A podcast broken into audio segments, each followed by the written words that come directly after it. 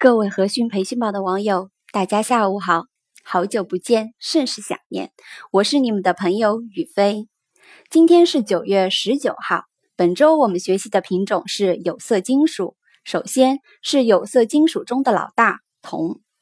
下面和大家一起学习娄启华老师今天上午十点十八分发送过来的音频内容。啊，各位大家早上好，今天是九月十九号，星期一啊。这一周我们主要讲有色金属啊，有色金属有铜、锌、镍、铝、锡这些品种在上海交易所上市的。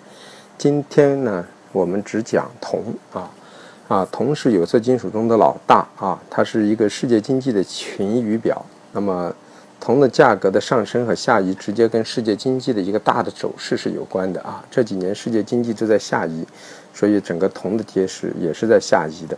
但是呢，就是铜呢是有两种属性的，它是既有金融属性，又有经济属性。也就是说，啊，它是一个比黄金体积啊更大的一个啊，相当于黄金一样的一个属性啊。同时呢，它又是一个经济属性很强的一个品种啊。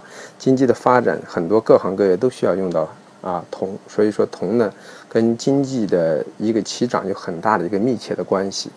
那么近期来说呢，从一一年开始呢，铜一直走出了一个下移，但是连续这五年的一个下跌并不是很流畅的，所以很多去做趋势空铜的人呢，其实在这几年的过程中是没有什么赚上钱的。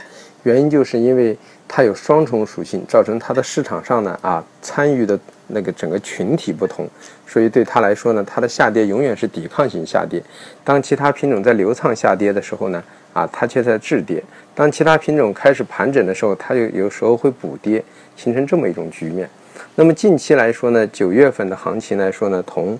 啊，因为九月二十二、二十三有美联储的议息这一块，那么由于鹰派的一个呼声逐渐提高之后呢，大家认为会加息。当然，我认为这种加息的概率很低啊，所以它这两天造成美元急剧的上升啊，引发了黄金的一个下移。那么黄金的下移呢，首先把铜的一个金融属性就给弱化了。那么反过来说到经济属性上，经济属性上来说啊，九月、十月来说呢，应该是铜的一个需求季节。那么需求季节来说呢，啊，对铜来说是有一定的支撑的啊。那么这样的话就造成铜近期有一些反弹。但是呢，就是说，呃，从全年的格局上来说呢，啊，我们认为呢，铜整的大格局来说是啊，从啊需求上来说是啊不好的。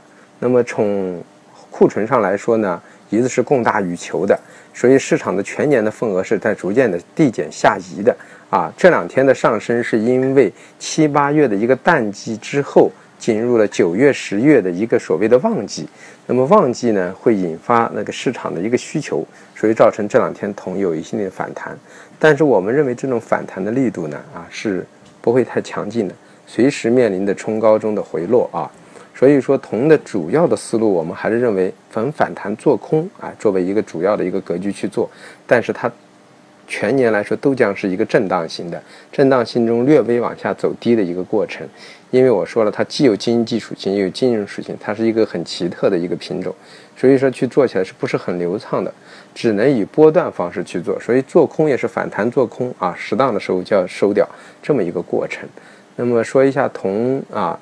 呃，这周的格局啊，或者今天的一个一个状态，我们认为铜呢，今天的压力位呢是在三万七千一三七幺零零，还有一个压力位在三万七三七零零零，支撑位呢啊在三六八九零和三六六八零。那么今天如果收盘收在三万七千一以上呢，那么说明铜还会有一定的反弹，那么还是逢反弹到高度去做空。如果今天收在三万七。千零五十以下或者零幺零零以下，那么我个人认为呢，逐渐的在这布一些短的空头呢，往下看的格局也是也是可以的，啊，只要控制好仓量，我觉得同总的来说还是反弹做空的安全性更高一些。好，谢谢各位，再见。